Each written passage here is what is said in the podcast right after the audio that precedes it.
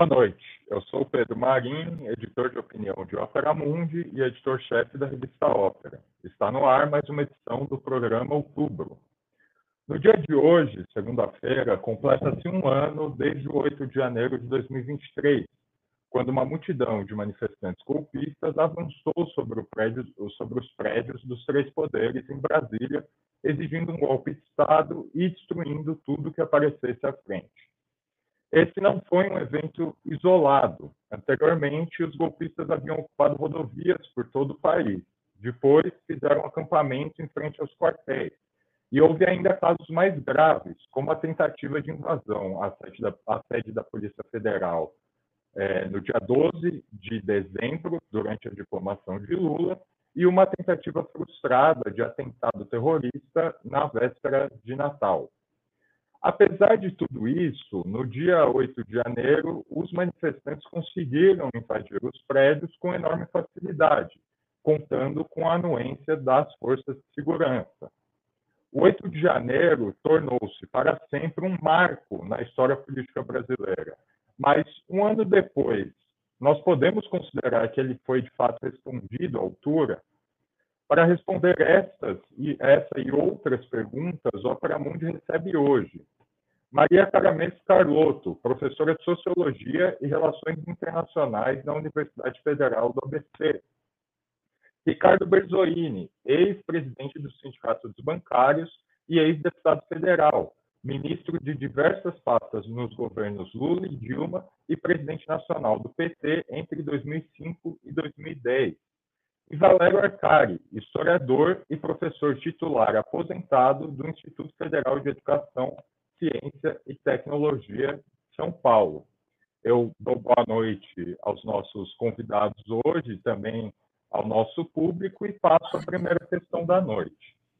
É, há um ano do, do 8 de janeiro, como vocês avaliam o ocorrido naquele dia? Quer dizer, foi uma tentativa de golpe de Estado ou não? Né? Como muitas pessoas, muitos analistas e até algumas figuras, digamos, próximas ao governo têm dito, o, o, o ministro Múcio, por exemplo, há alguns dias atrás, considerou que aquilo era um piquenique e que não havia, não havia tentativa de golpe de Estado nenhuma. Como é que vocês avaliam é, esse ocorrido um ano depois? A gente começa com Maria Carlotto. Bom, boa noite, Pedro, boa noite, Valério, boa noite, Ricardo. Valério lembrava aqui, é, antes da gente começar, que há um ano atrás, no dia 9 de janeiro, a gente se reuniu para discutir, né? Então, estamos de novo discutindo o 8 de janeiro, dada a importância desse evento. É, nesse sentido, assim, para avaliar o 8 de janeiro, embora ele seja um marco pelas imagens, pela força, pelo que é, ele significou, eu acho que é equivocado e a gente não alcança o significado do 8 de janeiro se a gente olhar apenas para o dia 8 de janeiro. É claro que ali tem muita coisa envolvida, muitos acontecimentos, mas o dia 8 de janeiro não é uma foto, ele é um filme. Né? E o filme começa, na minha perspectiva, né, lá em 2016, num processo de corrosão da democracia que está ligado né, ao impeachment da Dilma, que foi um golpe parlamentar, que todos dizíamos que teria como consequência uma forte fragilização da democracia brasileira. Né? É óbvio que o, o, regime não muda completamente, mas muda parcialmente, porque fortalece muito o Congresso, e nós estamos vendo as consequências disso num semi-parlamentarismo que ninguém aprovou. Depois disso, vem a perseguição ou a intensificação da perseguição ao PT e ao Lula. Né? É, isso é, é praticamente simultâneo ao processo de impeachment da Dilma e culmina na sua interdição é, como candidato em 2018 à eleição de Bolsonaro. Desde a eleição de Bolsonaro, né, já tinha, já, nós já tínhamos clareza que ele era um personagem né, que, para começar, negava a ditadura. Bom, isso já diz muito, né? É, e, e, mais, né, ele vinha num discurso de violência política, de tensionamento das instituições. Né, ele era um, golpe, um, um propor, propagador de propaganda golpista né, desde o início da sua carreira política. Né, e continuou, quem, para quem imaginava que ele, candidato e depois presidente, mudaria seu discurso, não. Né, ele ele é, casou aquela defesa da ditadura né, e da, daquele é, daquele episódio com novas facetas, né? É, desse, dessa de extrema-direita mundial, desse neofascismo, então a relação deles com, com os CACs, com é, o setor evangélico. Bom, o que eu quero dizer com isso é que o Bolsonaro está inelegível por um discurso que ele fez questionando a legitimidade da eleição para diplomatas. Então, se isso, veja, se a gente não conecta este fato ao 8 de janeiro, né, a gente não entende, né, não consegue é, tecer o fio que dá sentido ao que foi o 8 de janeiro. Né? Ele foi uma insurreição violenta que vinha sendo incentivada porque, por quem não aceitava o resultado da eleição, Jair Bolsonaro à frente. Esse é o sentido do 8 de janeiro. Então é óbvio que foi uma tentativa de golpe, né? É óbvio que se não tivesse tido reação, teria é, tido outros, outro desfecho, nós talvez aqui não estivéssemos conversando é, à luz desse, é, desse um ano de governo Lula. O objetivo, e com isso eu concluo, já estava dado durante, né, em toda a propaganda que Bolsonaro vinha fazendo desde dois anos antes, né, quando ele chamava as pessoas para o 7 de setembro, questionava o resultado das eleições e assim por diante. Isso, o, o 8 de janeiro é consequência direta disso, né, e é sim, foi sim, é, uma tentativa de golpe. Agora, Ricardo Berzolini, o 8 de janeiro foi, afinal, uma tentativa de golpe é... ou foi um piquenique, como disse o ministro Moço? para, para piquenique, não tem nenhuma condição concreta.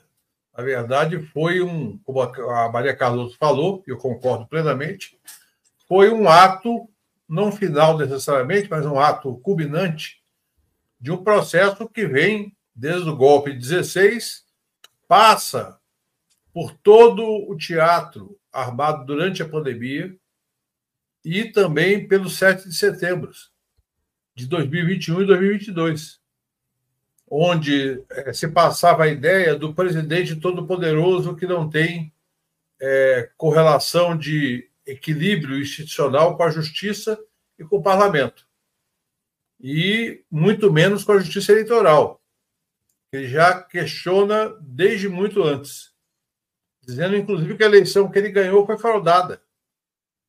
Foi fraudada porque ele teria tido muito mais votos. Então houve todo um processo é, que me parece que é, a partir do dia 12 de dezembro de 2022 há uma radicalização na tentativa de criar um ambiente que justificasse alguma coisa parecida com uma intervenção militar. Na verdade, os golpistas principais não eram os que estavam depredando os prédios, eram aqueles que, seja das Forças Armadas, da Polícia Militar do Distrito Federal, das polícias militares de todo o Brasil, estimularam a ideia de que uma intervenção militar tinha coerência com a Constituição. E criaram esse ambiente, e aqueles que foram invadir, muitos deles coordenados de fora para dentro, financiados por quem não estava lá, eles criaram um ambiente de é, provocar ou uma GLO, garantia da lei da ordem, ou algo similar onde, diante do quadro de descontrole do país, se o Lula não reage rápido e mostra que está no comando, diante da falta de comando, as Forças Armadas vão para a rua, e indo para a rua, você sabe qual é o risco. Então, eu não tenho nenhuma dúvida de que foi uma tentativa de golpe, que é um processo cumulativo que vem bem antes, inclusive com a questão da ruptura de 16, mas principalmente com essa capacidade que o Bolsonaro teve a partir de 16, 17, de se tornar viável eleitoralmente. Criar condições para vencer as eleições. E depois cooptar o Centrão. Então, é, me parece bastante nítido que a tentativa de golpe só não ocorreu porque Lula reagiu rápido, o Supremo reagiu rápido e não houve apoio parlamentar significativo, nem apoio pleno das Forças Armadas. É, não, o, enredo não foi levado a cabo até o final. Isso provocou, evidentemente, o insucesso dessa tentativa. Valério Arcari, como você avalia o 8 de janeiro, um ano depois? Qual foi o sentido daquela ação? Pedro, Ricardo, Maria Carlotto, todos aqueles que acompanham o programa Outubro, feliz 2024, cá estamos de novo, sempre na linha de frente da luta. Muito bem. Bom, há uma polêmica, é uma polêmica na sociedade, há uma polêmica, inclusive, em setores de esquerda, sobre a natureza do 8 de agosto. E o debate exige cuidado.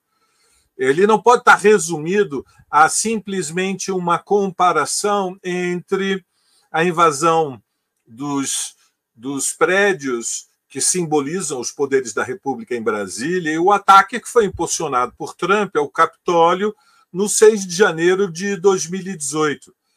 É, e, evidentemente, o centro da, da controvérsia é, como apresentou Pedro na pergunta, se foi ou não uma tentativa de, de golpe. Os que discordam, os que dizem que não foi uma tentativa de, de golpe, esgrimem fundamentalmente três argumentos. O primeiro, de que os fascistas que estavam nas ruas, na esplanada dos ministérios, no 8 de janeiro, não eram mais do que alguns poucos milhares, numa marcha caótica, com elementos carnavalescos e aparentemente sem direção, a cefalia total.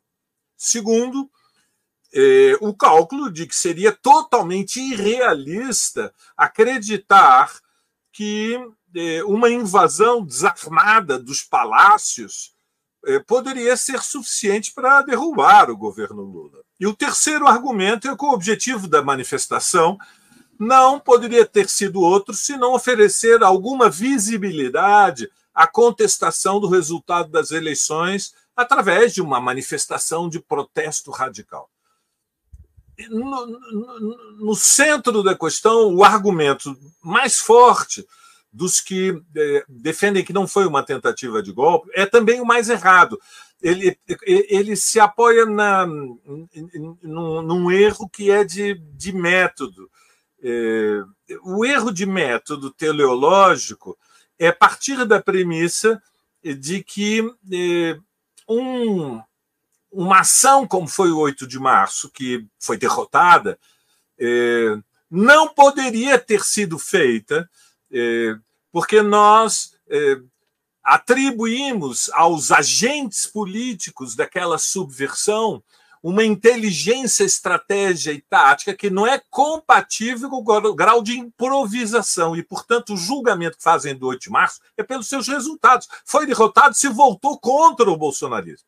Bom, isto é um erro de método, por três razões fundamentais. É, a primeira, é, desconsidera a máxima gravidade dos fatos, aquilo que realmente aconteceu, ou seja, que nós assistimos ao vivo e a cores na televisão era uma semi-insurreição que atacou todos os símbolos dos poderes da República e depois de longas três horas se retiraram quando foram encurralados pela ação da polícia militar quando eh, o KPL à frente eh, da, da intervenção do Ministério da Justiça os cercou. O segundo é que desconsidera como irrelevante o que os manifestantes eles mesmos pensavam do que estavam fazendo, ou seja, eh, não há nenhuma dúvida que a manifestação foi convocada sobre a palavra de ordem de lutar pelo poder. Não há outra forma de escrevê-la senão como uma tentativa de, de golpe de Estado. É, e, portanto, eu estou entre aqueles que pensam que é, nós assistimos sim a, uma, a um movimento de tipo insurrecional, é, que se apoiava fundamentalmente estratos de camadas médias arrastando lumpens, uma manifestação predominantemente masculina e branca, forte presença de fascistas, policiais, militares, familiares, articulados através de redes sociais por empresários do agronegócio, e que expressava a iniciativa de uma ala da extrema-direita. Foi derrotado, mas isso não impede que eh, o perigo continue muito grande no Brasil diante da eh, impunidade que preserva eh, Bolsonaro Bolsonaro, como lembrou Maria Carlotto, não foi julgado pelo 8 de março, foi julgado pelo discurso para as autoridades diplomáticas. E, portanto, eu estou entre aqueles que hoje foram às ruas e disseram sem anistia, punição aos golpistas, prisão para Bolsonaro. Pedro. É, nessa segunda-feira, o 8 de janeiro foi relembrado também numa cerimônia em Brasília, que é, teve o mote de democracia inabalada e na qual diversas autoridades da República discursaram. É, qual a avaliação que vocês fazem hoje sobre essa cerimônia que houve e também sobre os discursos que, que houve nela? Eu começo com Ricardo Berzoini.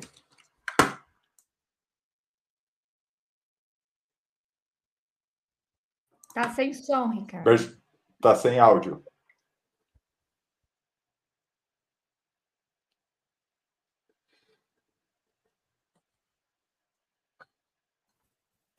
Eu vou ter uma dificuldade de responder essa pergunta objetivamente, Pedro e demais companheiros, é, porque eu não, eu, eu não assisti. Estava ocupado com outras coisas e não, não, não assisti hoje. Mas, objetivamente, assim, até dialogando com o que o Valério colocou, é, o que aconteceu no dia 8 de janeiro é, foi um ponto é, culminando do processo. Nós precisamos entender que havia durante os quatro anos de Bolsonaro, um discurso de ruptura permanentemente. Vocês lembram que no dia 7 de setembro de 2021, Bolsonaro, na Avenida Paulista, ele disse que não, não vai cumprir mais ordem, é, decisão judicial.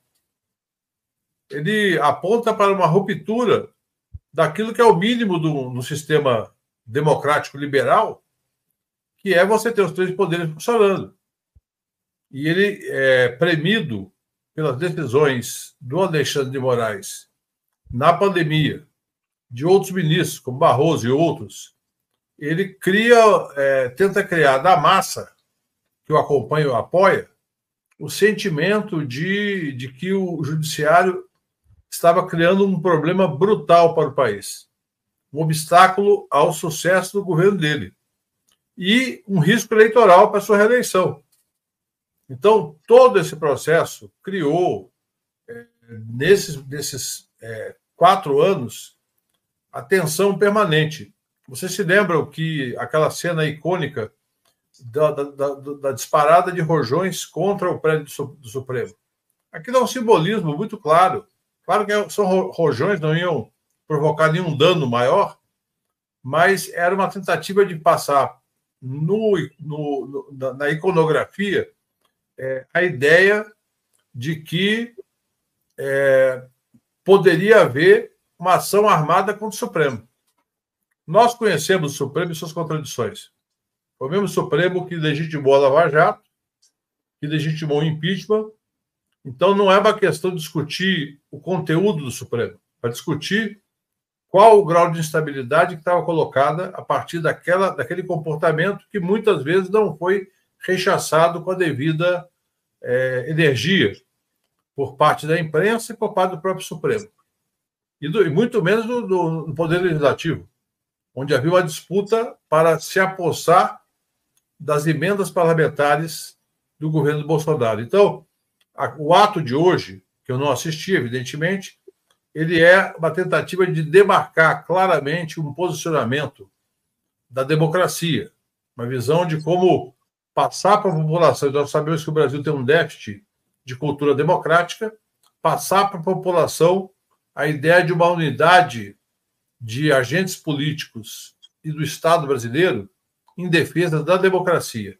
Eu creio que isso é positivo, ainda que seja limitado, porque para a imensa maioria das pessoas isso daí não tem relevância maior a não ser a, a, ao tomar conhecimento que há digamos, uma unidade entre setores do Poder Legislativo, do Poder Executivo e do Judiciário.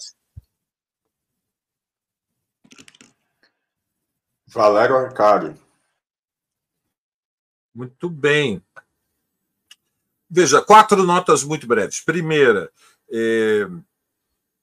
nós estamos um ano depois é, do que foi esse movimento semi-insurrecional que tentava acender a fagulha, acender uma faísca, uma centelha para uma intervenção de uma coluna militar.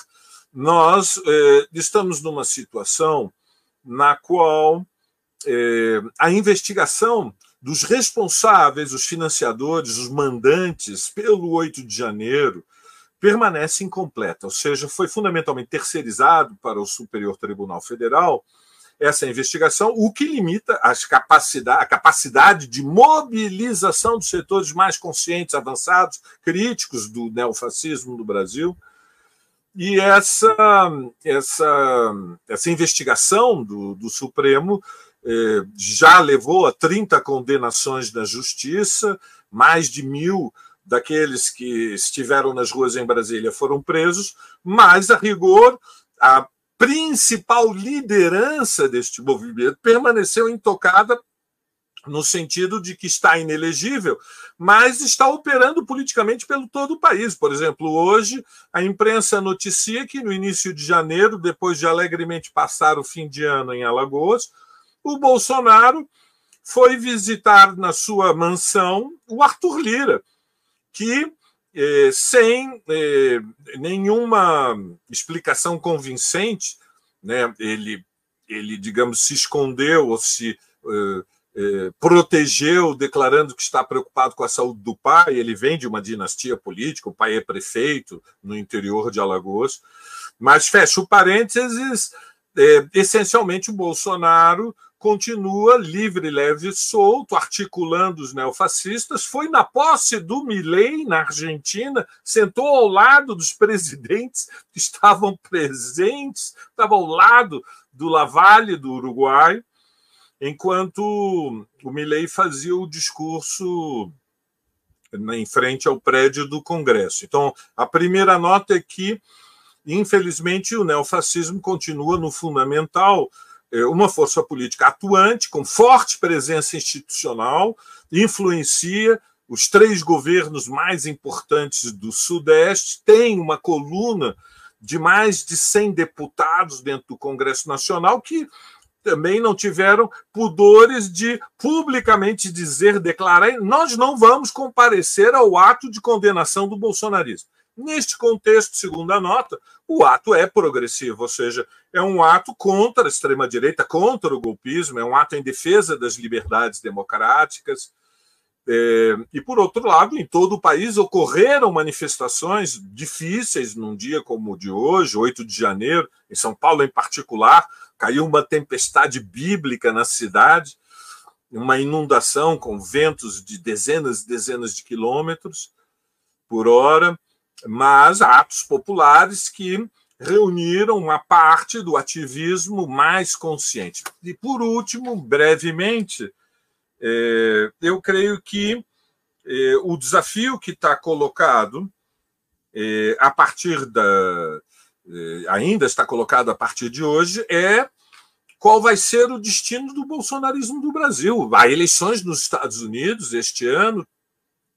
Trump tem uma condição de disputa contra Biden, Marine Le Pen se posiciona como ah, possível favorita, provável favorita nas eleições presidenciais na França. A extrema-direita acabou de vencer as eleições na Holanda. E nós temos eleições municipais no Brasil em, em outubro, nas quais o bolsonarismo tem eh, um papel ativo, e, portanto, a luta contra os neofascistas ela ela não pode ser interrompida e, e portanto, o grito de hoje, repito, é, continua sendo sem anistia, prisão para os golpistas, prisão para Bolsonaro. Maria Carlotto. Então, eu é, para responder a essa pergunta é, eu acho que vale a pena voltar um pouco a essa questão do golpe e não golpe, né? Complementando o que foi dito pelo Ricardo, pelo Valério. É, uma das, assim, as pessoas imaginam que um golpe de Estado é dentro, é dado de fora para dentro do Estado, ou seja, quem está fora do Estado, né, toma o poder de fora para dentro. Mas esse modelo, ele nem sempre funciona assim. Né? Em geral, os golpes eles são é, dados por agentes do Estado, pessoas que estão na institucionalidade. É, qual era a aposta? E isso fica muito claro. É, nos, tem vários é, documentários saindo, né? tem já documentários que já haviam sido feitos, todos eles são unânimes em é, dizer que Lula, num determinado momento, foi pressionado né, pelos militares para fazer uma garantia da lei da ordem, uma GLO. E o que, que eles diziam? Nós não podemos intervir, nós não podemos é, é, proteger os poderes sem uma GLO. Nós precisamos de uma GLO, que daria para eles poder de intervenção. O que aconteceria daqui para frente? Quais eram os grupos envolvidos? Isso tudo é algo que é, é, é fazer uma história contra pelo. Qual é o problema? É que, como o golpe foi derrotado, a consequência disso são duas. A primeira é que é muito fácil dizer que era um movimento fraco. E o segundo é que todo mundo que participou corre para negar o seu envolvimento e o caráter golpista, até porque golpe é crime, inclusive no Brasil. Atentado contra o Estado Democrático de Direito, tem pessoas presas. Então é óbvio que as pessoas vão fazer agora este movimento de é, negar. Só que a maior prova de que as pessoas, os poderes institucionais, sabiam o risco que se estava correndo, a maior prova disso é, foi justamente, é, foi justamente é, a força que teve a reação no dia seguinte, todos os poderes, né? É, a, todos os governadores, todos, todos estavam lá presentes porque sabiam que se estava à beira de uma ruptura. E a posição dos comandantes militares naquele contexto, né, é, especialmente o comandante do Planalto é, e o chefe do Exército, que era o chefe das Forças Armadas, ambos depois demitidos, mostra né, de confrontação ao Capelli, de dizer aqui vocês não vão entrar, de deixar o, o, os, os membros do acampamento, especialmente os familiares de militares, fugirem para não serem presos naquela madrugada. Então, tudo aquilo mostra que é óbvio que havia tanto uma pactuação de setores institucionais, né? Não, não acho que aí tem que ser é, investigado, espero que se faça isso, e ao mesmo tempo, né, que era assim uma nós nós flertamos com o abismo naquele momento. Dito isso, é óbvio que, portanto, atos que relembrem, que neguem, que reafirmem a democracia são positivos, mas concordo com o Valério e, e acho que com o, o, que o Ricardo disse também, que é muito insuficiente. É insuficiente. Em primeiro lugar, me, me choca até hoje que Lula não tenha feito um, é, pronunciamento à nação naquela noite e que não tenha feito hoje. Mais importante do que fazer até ah, talvez seria falar com a população, explicar o que está em jogo, disputar essa narrativa. E disputar, e com isso eu concluo, né, desde uma perspectiva democrática e popular. Né? Porque, o que, qual era o objetivo do golpe? Aonde se queria chegar né? Porque é esse, essa disputa de narrativa é o mais importante, né? E aí, e com isso eu concluo, eu acho que os atos que aconteceram hoje, os atos populares de rua, surpreenderam porque foram convocados muito em cima da hora, uma convocação de baixo perfil e foram relativamente cheios mesmo num período tão difícil. Imagina se tivesse sido convocado né, com força.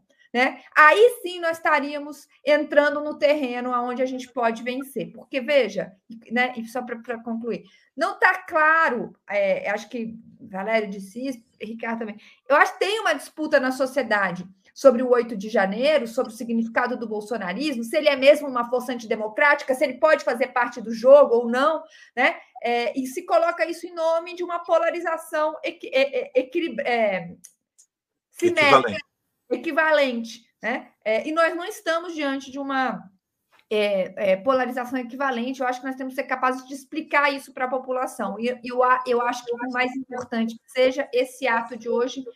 Temo que não tenha conseguido fazer isso ainda. Bom, antes de continuarmos, eu queria aqui uh, primeiro fazer um aviso é, de que, em função das, das tempestades aqui em São Paulo, as tempestades bíblicas, como disse o Arcari, é, nós hoje estamos com, enfim, enfrentando uma série de problemas aqui na produção, é, mas que devem ser sanados em breve, inclusive por isso nós estamos sem o reloginho de costume agora nesse momento, mas nós prosseguimos a, a transmissão. Em breve, o nosso produtor, o, o José Igor, deve estar de volta, a sua energia deve ter voltado. E eu aproveito também para, uh, então, fazer um anúncio aqui de que até o dia 31 de janeiro desse, até o dia 31 desse mês, quem fizer assinatura anual de Opera Mundi vai ganhar um exemplar autografado do livro Contra o Sionismo, do Breno Altman, que é fundador do site. Para é, fazer essa assinatura, basta entrar em operamundi.com.br barra apoio traço anual e fazer a sua contribuição. Eu também lembro que aqueles que já são assinantes regulares de Opera Mundi ou membros de nosso canal aqui no YouTube têm direito a um desconto de 50%, de 50% na compra desse livro é, no site da editora. Basta conferir a sua caixa de e-mail ou conferir a comunidade de Opera Mundi aqui no YouTube, que você já deve ter recebido esse cupom. Além da assinatura anual, é possível nos apoiar de seis formas diferentes. A primeira é a assinatura solidária em nosso site, operamundi.com.br/apoio. Lá você pode, enfim, além da assinatura anual, escolher outras formas de assinatura. A segunda é se tornando membro pagante de nosso canal no YouTube. A terceira e a quarta contribuindo agora mesmo com Super Chat ou Super Sticker. A quinta é através da ferramenta Valeu Demais, quando assistirem aos nossos programas gravados. E a sexta é através do Pix. A nossa chave é apoie.operamundi.com.br e nossa razão social é última instância editorial. A mais eficaz de todas as armas contra as fake news é o jornalismo de qualidade. Somente o jornalismo de qualidade coloca a verdade acima de tudo. E esse jornalismo que a Opera Mundi busca oferecer todos os dias depende da tua contribuição. Bom, é, sigamos então. É, durante o, o, discurso do Lula hoje, na, nesse evento, rememorando o 8 de janeiro, ele disse, em referência àquela caminhada que foi feita pelas autoridades no dia seguinte ao 8 de janeiro, é, que foi, enfim, as autoridades saíram do Palácio do Planalto, se dirigiram até o STF, caminhando de, de mãos dadas, etc. Ele disse que, abre aspas, nunca uma caminhada tão curta teve tanto significado na história do nosso país.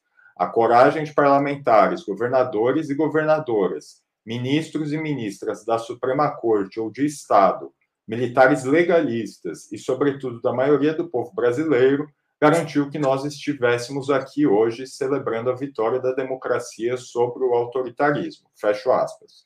Como vocês veem essa, essa declaração do Lula? Quer dizer, essa aura simbólica, esse enfrentamento simbólico ao 8 de janeiro, de fato seria suficiente para impedir que o Brasil passe o século XXI inteiro sem um golpe, como o Lula também disse? Ou vocês acham que as medidas até aqui são muito dúbias e ficam muito nessa esfera é, simbólica?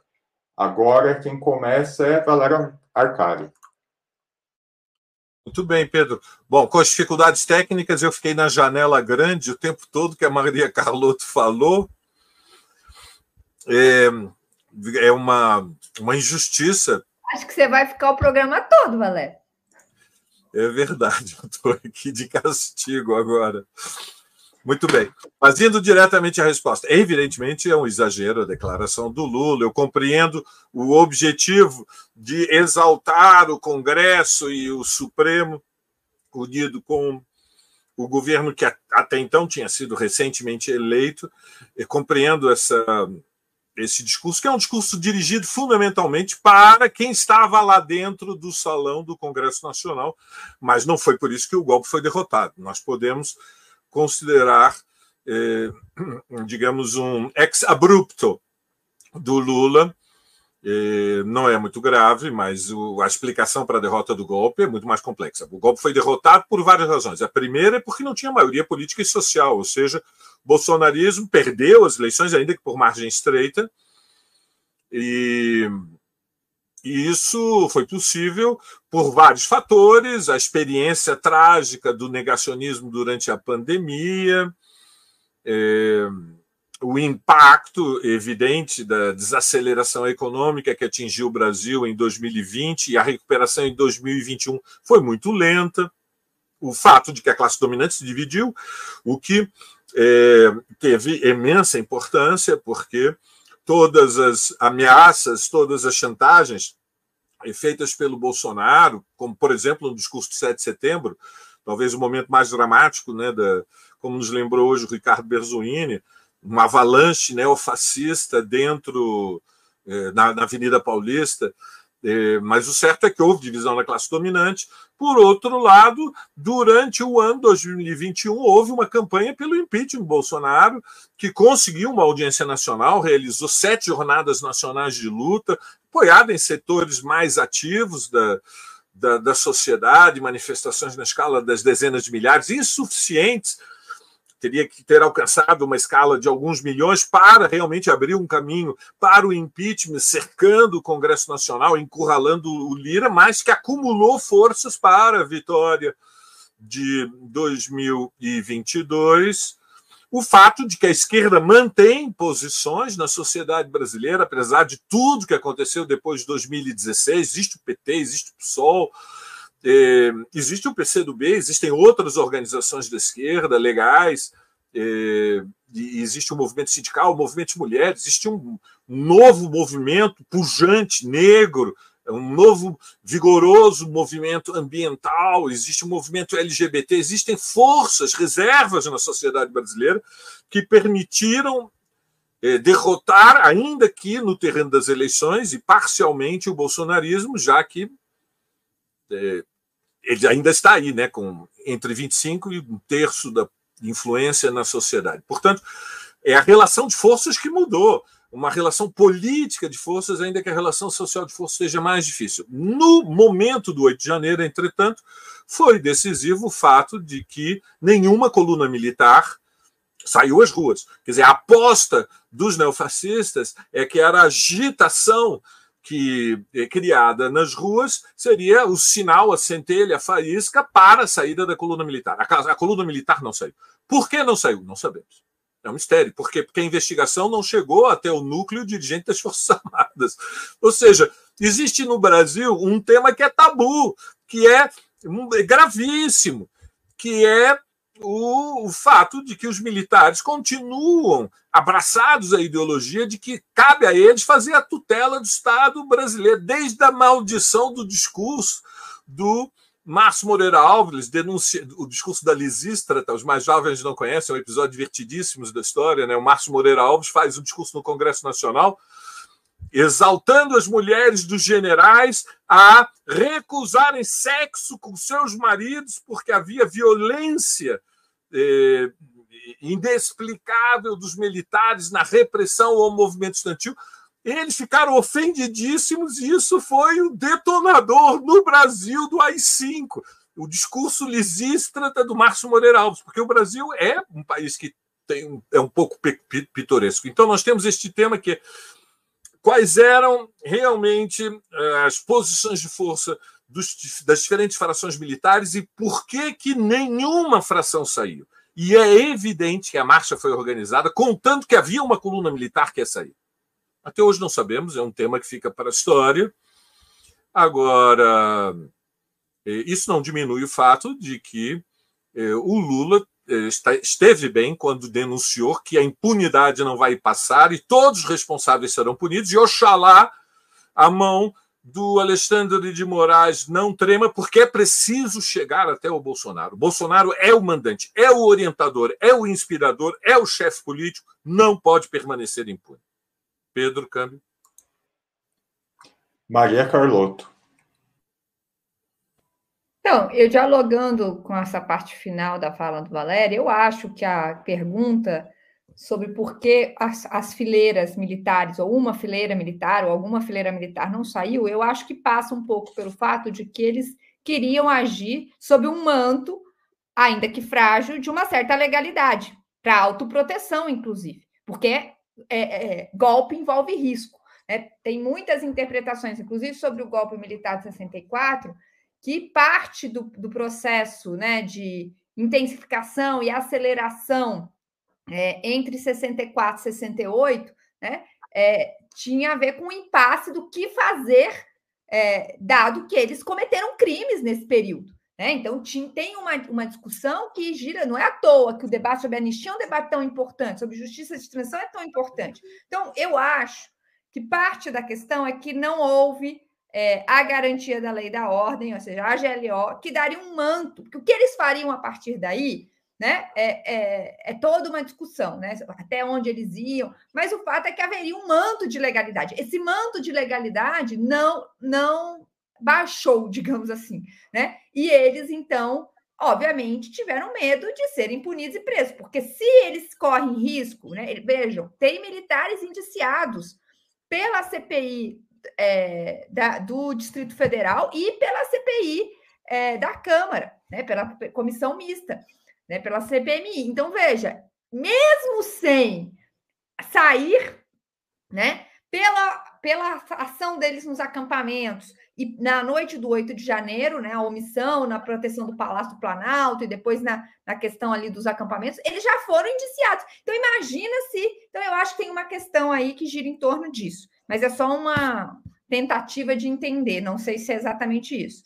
É, Agora, veja, em relação à fala do Lula, você vê, o Lula, é, todas as vezes que ele falou sobre o 8 de janeiro, né, a entrevista no, no, no, dia seguinte, as entrevistas deles pros dele para os documentários, ele é muito assertivo, como o Valério bem lembrou, de dizer que a, a impunidade não será aceita, que é preciso punir, que é preciso investigar e punir a, é, todos. E ele, inclusive, é, sugere o envolvimento de altos é, políticos, né? E a cúpula das Forças Armadas. O Lula diz isso. Né? Então, o Lula sabe, estou dizendo tudo que o Lula sabe que para é, deixar o Brasil todo o século XXI sob o manto da democracia, é preciso ir além de atos como esse. A ameaça que nos cerca, e com isso eu concluo, é uma ameaça que, em primeiro lugar, não é só nacional, e isso é uma especificidade deste momento né? Em relação, por exemplo, ao que foi 64, que embora tenha tido um evento, um, é, atos em cascata na América Latina, não era um movimento internacionalmente organizado como é agora. Né? E este movimento internacionalmente organizado está numa ofensiva, está ganhando força. E isso, a meu ver, se, se expressa numa adesão aquém do esperado para o ato do 8 de janeiro, o ato é, de comemoração da democracia. Então, nós estamos sob risco. E o que é este movimento internacionalmente organizado? Ele une duas coisas, né? Uma, um ataque à democracia liberal, ao direito das minorias, aos, aos direitos humanos, às liberdades democráticas. Então, é um movimento autoritário, né? semifascista ou fascista mesmo, e, e um ultraliberalismo, né? que ataca profundamente os direitos sociais. Né? Esse encontro é preciso ser denunciado o tempo inteiro. Ricardo Berzoini. Então, para dar prosseguimento a essa fala da Carloto, é, preciso lembrar o seguinte: a, a frente que se formou para derrubar a Dilma, ela não se manteve no apoio ao Bolsonaro o tempo todo. Ela se manteve em parte. A parte mais fisiológica, ela conseguiu o que queria: a Casa Civil, a Secretaria de Relações Institucionais, o comando do orçamento, da parte que cabe as emendas de bancada, emendas parlamentares e emendas de comissão. A parte que está preocupada com a questão da condução da economia tinha no Guedes, digamos, uma, um fiador. E a parte que, que que tem alguma preocupação com a democracia, começou a se descolar ao longo do governo Bolsonaro. Já se descolou a parte do governo Temer, mas a esperança é que 2018 resultasse na terceira via. E a terceira via não era o Bolsonaro. Era algo mais parecido com o Alckmin ou outra figura que pudesse representar os interesses do mercado financeiro, do patrimonialismo, da, das boas relações com as transnacionais. Essa era a lógica que estava sendo conduzida. Quando chega em 2021, 2022, uma parte desse pessoal de escola e passa a buscar também a terceira via. E a terceira via não se viabiliza.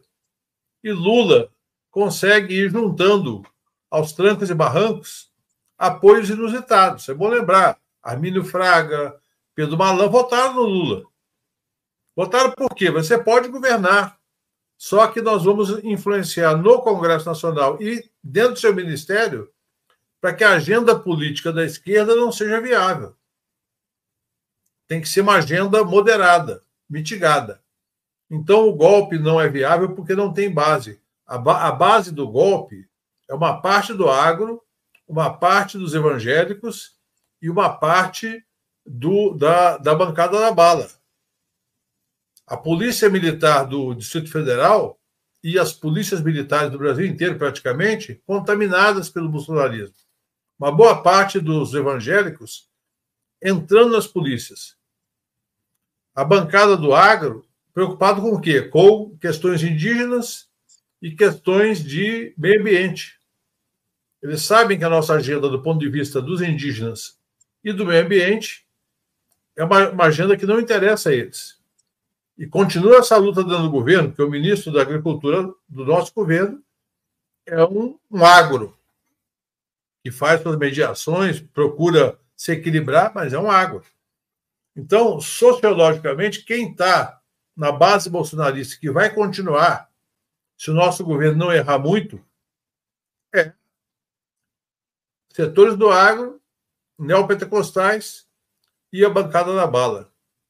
CACs, parte das PMs, parte das Forças Armadas. A base das Forças Armadas. Então, a grande dificuldade que nós temos para concluir a minha fala é o governo conseguir avançar na sua le legitimação social. Ou seja, ter força política para hegemonizar o processo sucessório de 2026. Isso tem um lado que é tarefa do governo e outro lado é tarefa dos partidos de esquerda. Ampliarem sua força, sua hegemonia, ou melhor, a sua disputa de hegemonia, para poder chegar em 2026 com força para conduzir a sucessão. Senão vai ser muito difícil. Haverá instabilidade. E eu creio que essa é a tarefa fundamental de todos, todo esse campo. Organizar força política, lutas sociais, para que nós chegamos em 2026 não apenas como governistas, mas como uma, uma força social de luta relevante e respeitada. Bom, é... o Lula mencionou no discurso dele uh, os militares, os militares legalistas que não terão participado uh, do 8 de janeiro. É, com base nisso, na verdade, eu queria perguntar, porque quando se aponta o papel dos militares no 8 de janeiro, muitas vezes, é, primeiro, não houve uma punição até aqui ao, aos militares de alta patente, ao menos. A gente tem casos pontuais de militares que foram, é, que foram investigados, etc. Mas até aqui isso não chegou ao, ao generalato. E muitas vezes, como é até o caso do, do ministro da Defesa, o Múcio, quando se fala nisso, se diz assim: não, é, é, de especial interesse das Forças Armadas que a gente apure quem é culpado e quem não é, porque senão a, a, a nuvem de suspensão fica sobre todas as Forças Armadas. O que eu quero perguntar para vocês é: será que, do ponto de vista é, da punição, esse ponto de vista jurídico, a gente não deveria trocar isso é, por uma concepção de que a melhor punição ao 8 de janeiro é, na realidade, fazer reformas, fazer mudanças profundas nas Forças Armadas e na estrutura militar brasileira? Quer dizer, será que a gente não está focando demais, até com o sem anistia, nessa ideia de punição jurídica, que por excelência tem que ser individualizada, e esquecendo do papel conjunto que as Forças Armadas têm? E, na visão de vocês, que mudanças é, vocês acham que serão necessárias nesse caso, né, em relação às Forças Armadas. Eu começo com Maria Carlota. Então, eu acho que são duas dimensões diferentes. Eu acho que a punição jurídica é importante, é, até porque ela tem um sentido político, então Sem Anistia é um movimento forte, é, que passa, inclusive, por você dar uma resposta política é, para aqueles que se envolveram, né? E que agora dizem, não, não, não era golpe, não era, era baderna, era um ato como outro qualquer. Eu até, até as pessoas comparam, né, dizem que um dos militares comparou, ah, mas a esquerda já não fez isso em outros contextos. A pergunta é qual era a pauta? Porque, veja, né, já houve invasão ou ocupação de prédios, mas havia uma pauta que não era a derrubada do regime. Qual era a pauta do 8 de janeiro? Né? Então, isso também é um debate importante para a gente dar sentido. Mas o ponto é, principal é que eu acho que tem, para responder a pergunta, né, eu acho que tem uma dimensão que é jurídica, que é importante, que tem que ter punição, e, e a punição não pode ser só para quem estava lá marchando no dia 30, mas para todo o movimento né, de contestação da democracia, é, de é, incitação da ruptura, que vem desde o início do governo Bolsonaro, pelo, pelo menos, né? Então, eu acho que tem esse, é, essa dimensão. E uma outra dimensão é o que fazer com as Forças Armadas.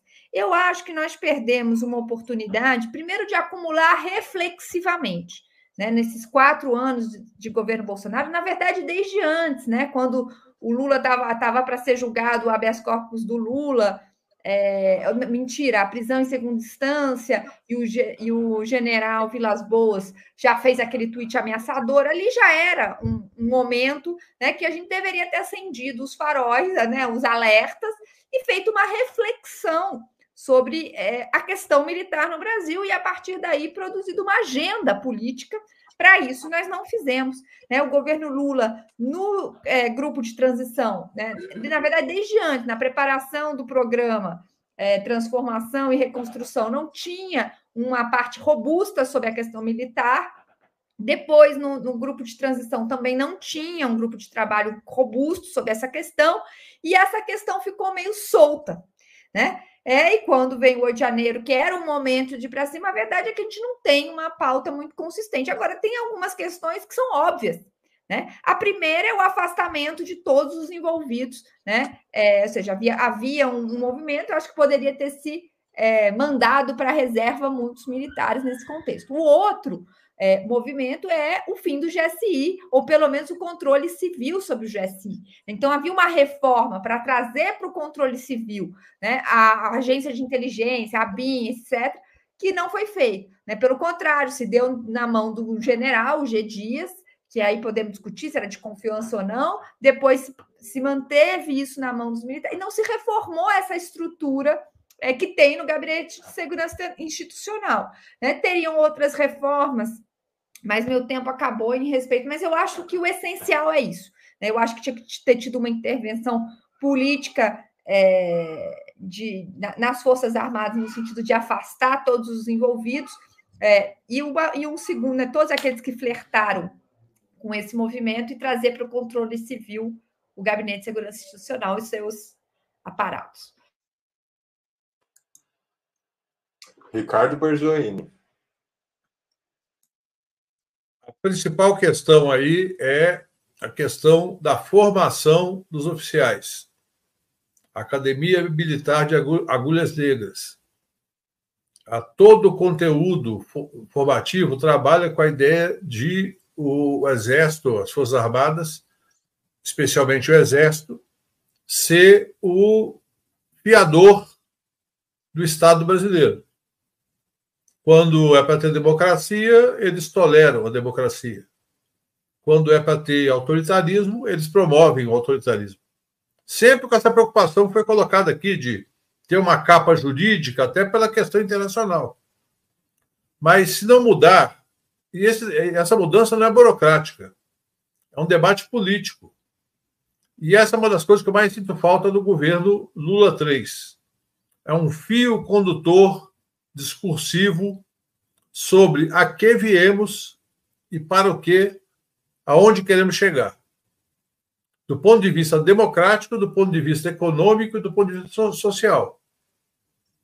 Há, há, há digamos, há nuances, há, há esboços disso, mas não há é, uma, na minha opinião, uma, um planejamento da narrativa. Por exemplo, hoje, como acho que foi a Carlota que falou, era um ótimo dia para o Lula fazer um pronunciamento à nação.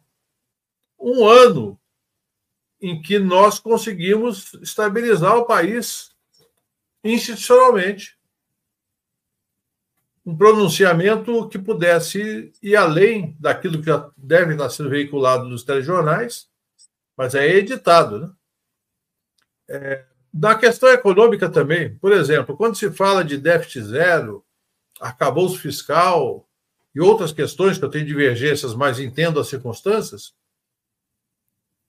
por que não proclamar ao país uma estratégia clara da questão do PAC, com a questão dos investimentos em, em, em infraestrutura, da questão internacional, é preciso ter, digamos, uma estratégia discursiva, uma capacidade de formular um diálogo social onde as pessoas entendam o que se quer. E, em relação às Forças Armadas, todos conhecem, imagino que sim, a história da questão militar do Brasil, a presença dos militares dos principais eventos é, que ocorreram na história do Brasil e a dificuldade do poder civil de se relacionar com isso. Fernando Henrique, quando criou o Ministério da Defesa, foi uma longa negociação. No final, foi nomeado um, um obscuro advogado do Banco do Brasil, que era da confiança dos militares. Lula, quando nomeou o embaixador Viegas, teve resistência dos militares. E, e, parece que o Ministério da Defesa é quase que um, digamos, uma, uma uma capa sobre os antigos ministérios do Exército, da Marinha e da Aeronáutica. Então tem que mudar a formação, tem que mudar a relação e tem que ser um assunto discutido publicamente. Não é coisa de gabinete. Tem que discutir. Forças Armadas são do povo brasileiro, não são dos militares. E talvez esse episódio do dia 8 de janeiro passado possa ser um ponto de partida para uma discussão mais profunda. Espero que nós tenhamos força para isso, porque é preciso ter força para fazer esse debate. Não é apenas questão de vontade. Valério Arcag. Muito bem. Voltamos a não temos alternância de janela, mas eu vou começar assim mesmo, na janela pequena, porque eu sou Strabic palmeirense e, portanto, é, me sinto mais confortável até na janela pequena. Então, duas notas sobre a questão dos militares legalistas. Sinceramente, não acho sério esta caracterização sobre os militares legalistas. Ou seja, é, um dos elementos chaves para nós compreendermos por que, que é, na, na, na, na, emergência do dia 8 de janeiro, nenhuma coluna militar respondeu ao chamado da semi-insurreição, é que houve uma forte pressão do governo norte-americano, em particular das Forças Armadas norte-americanas, sobre as Forças Armadas brasileiras. E isso correspondia à orientação da gestão do governo Biden. Evidentemente, isso é transitório, porque Trump pode vencer as eleições. E se Trump vencer as eleições, a orientação do governo norte-americano não será mais a mesma. E como historicamente as Forças Armadas brasileiras têm esta relação indissolúvel com o exército norte-americano, é, este foi um dos fatores chaves que inibiu é, a precipitação da coluna militar, é, porque não havia sustentação internacional na União Europeia, enfim o quadro internacional. Segunda nota sobre o, o, legalismo das Forças Armadas. Eu acho que nós temos uma experiência histórica suficiente para entender que as Forças Armadas, ao final da ditadura, permaneceram intactas. Então, nós temos pelo menos três terrenos nos quais era preciso tomar a iniciativa. Uma, o Ricardo Berzolini já citou, que é o tema da é, do controle estritamente militar sobre a educação militar em geral, em particular a Escola Superior de Guerra e Agulhas Negras. Então, isto é um tema que ele apresentou e eu tenho pleno acordo. Mas nós temos outros dois temas que são chaves. Um deles foi tocado pela Maria. É o tema geracional, ou seja, a geração atual dos generais de três e quatro estrelas é uma geração que foi formada no quadro da Guerra Fria e da ideologia anticomunista do inimigo interno, que são as massas populares e a esquerda. E, portanto, é, é uma, era uma, questão, uma oportunidade, uma janela de oportunidade, como se diz hoje, depois do 8 de janeiro, passar para a reforma esta geração. Ou seja, acelerar a transição geracional da oficialidade dentro das Forças Armadas. Em segundo lugar, ao tema da justiça de transição, continua, permanece uma um tema tabu na sociedade brasileira. Não é razoável que em 2023 não se possa abrir todos os arquivos e fazer plenamente a investigação dos crimes cometidos diante da ditadura, durante a ditadura. Isso é inaceitável. E, portanto, a Justiça, a Comissão Nacional da Verdade, que ainda não começou a trabalhar, o que é inacreditável, depois de passado um ano da posse, é um dos instrumentos chaves para é, abrir um caminho para que o poder excepcional que tem os militares na República Brasileira seja reduzido.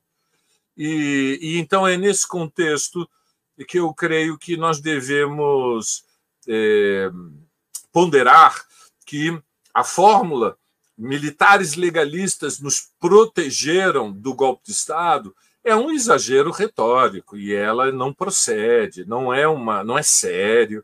E de fato aqui o que foi decisivo do que remete aos militares foi a pressão norte-americana, um pouco, eu concordo com o elemento da Maria Carlota, um pouco de temor de consequências legais, é sempre há um risco quando se faz o assalto ao poder. É, evidentemente, isso era parte. Os militares brasileiros, mesmo durante a ditadura, gostavam de dar uma é, dissimulação constitucional para todos os seus abusos. Né? O Castelo Branco, em particular, era obcecado por esta ideia udenista de que ele tinha imposto uma ditadura para defender o regime democrático, que é uma ideia absurda, delirante, insana, mas era parte da sua estratégia política e isso deixou uma, é, enfim, deixou, deixou rastros até o presente. Pedro, câmbio. Bom, é, e assim nós chegamos ao final de mais uma edição de outubro. É, antes de, de encerrar, eu quero agradecer a compreensão é, e me desculpar também pelas dificuldades técnicas aqui com, com, com, os nossos espectadores. Hoje foi realmente um dia excepcional em São Paulo, é, mas enfim, outubro retoma ao normal, se, se São Pedro permitir amanhã, é, normalmente. É, então, eu quero agradecer a vocês que ficaram aqui assistindo e também a nossa bancada. Hoje eu conversei com Maria Carlotto, Ricardo Berzoini e Valério Arcari. Eu agradeço a participação de vocês aqui é, em mais uma edição de outubro e aos nossos espectadores. Muito bem. Feliz 2024, Ricardo, Maria, Pedro. Para você Igualmente também. para vocês é... todos e para os internautas. Anistia. Sem anistia. Sem anistia. tchau, tchau, gente. Aquele abraço. Aquele abraço.